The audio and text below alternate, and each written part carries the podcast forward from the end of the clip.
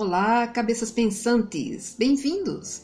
Eu sou Cristina Santos e você está no podcast Ruído Mental. Se você gosta do nosso trabalho e acredita que ele possa proporcionar momentos de alegria e bem-estar a quem escuta, então divulgue entre os seus amigos e parentes. Se você ouve através do Apple, não esqueça de nos avaliar com cinco estrelas, para que mais pessoas saibam que este conteúdo é saudável. E se você ouve através do Spotify ou Deezer, poderá clicar em seguir para alavancar o nosso trabalho, pois ele é feito com muito amor.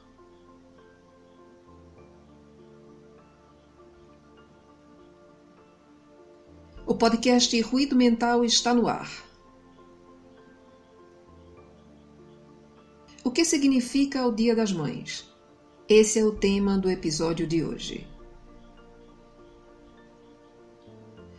Palavra mãe todos conhecem, todos sabem o significado e o dicionário atesta que mãe é o ser do sexo feminino que gera uma vida em seu útero como consequência de fertilização ou que adota uma criança que por alguma razão não pôde ficar com seus pais. Mas será que podemos resumir a mãe só ao ato de procriação? Claro que não. A maternidade vai bem além da função biológica, porque nem sempre o ser que gera ama. Infelizmente, isso está muito estampado em nossa sociedade através de notícias de mães que matam seus filhos ou que são coniventes com esses atos praticados por seus parceiros. Nem todas as mulheres que dão à luz a um bebê podem ser chamadas de mãe, porque essa condição não se resume só ao ato de gestá-lo por nove meses. A maternidade vivenciada diariamente, do momento de acordar ao deitar. Nas 24 horas do dia, em cada cuidado, em cada brincadeira em cada pensamento.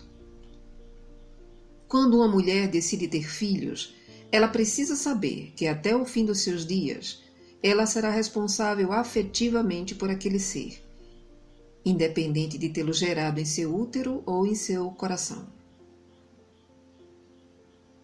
A rotina de uma mãe não cabe nas 24 horas do dia, pois não se resume apenas em alimentar, lavar, brincar, educar e cuidar. As mães de verdade vivem também em uma realidade paralela que as faz acordar à noite de repente e correr para o quarto do pequenino para ver se ele está respirando. E esse mundo à parte também inclui associar em sua mente o seu filhote a tudo que vê imagens na TV, revistas ou internet. Tudo arremete ao seu rebento. Esse fenômeno da mãe emocionalmente full-time significa a presença da compreensão e da responsabilidade em abraçar a experiência da maternidade em toda a sua plenitude. Alguém que cuida com afeto, respeito e compreensão de um outro ser humano também pode incluir-se nessa categoria sublime. E nos últimos tempos, temos visto vários seres humanos, independente do sexo, exercendo esse papel com tanto ou mais amor do que os que a genética preparou para tal. Temos visto exemplos belíssimos de avós, tias, pais, maridos, padrinhos e amigos sendo mães, quando a que detinha esse título abandonou a tarefa sem nem olhar para trás.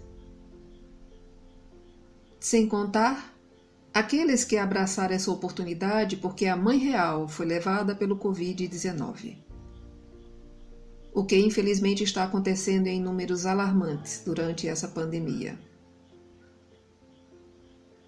Um outro maravilhoso exemplo de maternidade amorosa é vivenciado por várias tribos indígenas, onde as crianças são consideradas filhas de toda a comunidade. Em uma casa cainguengue, tribo do oeste catarinense, por exemplo, o núcleo familiar é formado por uma mãe velha, que seria uma espécie de matriarca, e uma rede de mulheres, filhas, noras, netas e agregadas. Os Tapaiuna, de Mato Grosso, usam a mesma palavra para denominar pai e tio, como se ambos fossem pais da criança igualmente. Uma criança tapaiuna nunca está desamparada. Sempre tem alguém para tomar conta dela. Eles nos mostram que uma relação de parentesco está além do sangue. É uma relação de afinidade. Estar mãe significa estar presente física, mental e espiritualmente, mesmo que geograficamente em algumas ocasiões esteja longe.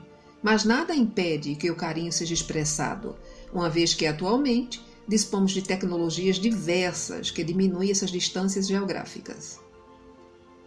A vivência da maternidade se revela nas pequenas atitudes, nos momentos de aconchego, nas risadas espontâneas e muitas vezes grita através do carinho verbal, gestual e visual.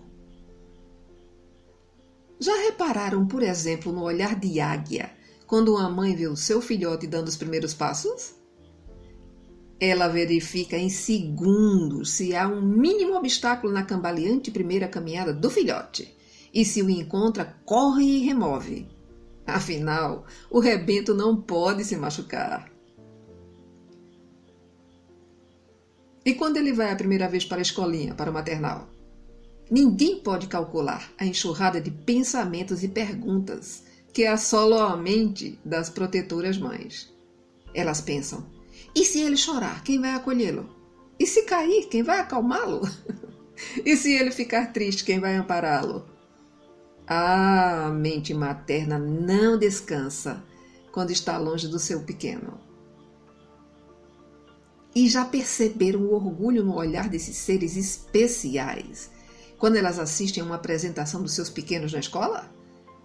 Se fosse possível pesar esse sentimento, eu diria que ultrapassaria a casa dos milhões de toneladas. Alguém duvida?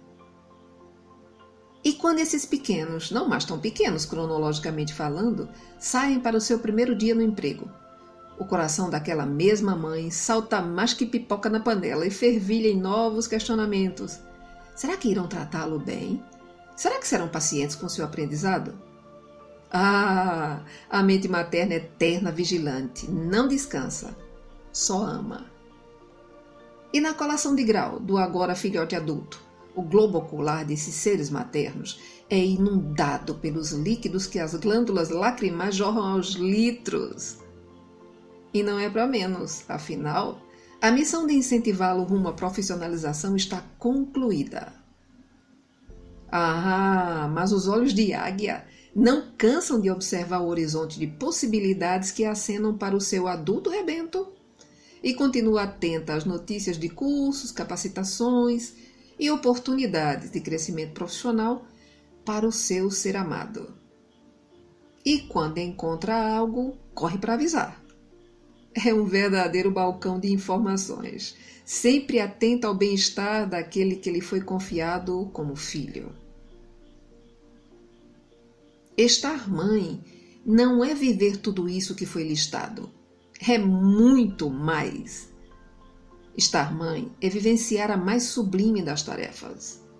É proteger, alimentar, orientar, educar e amar incondicionalmente durante todos os dias de sua vida na Terra e além.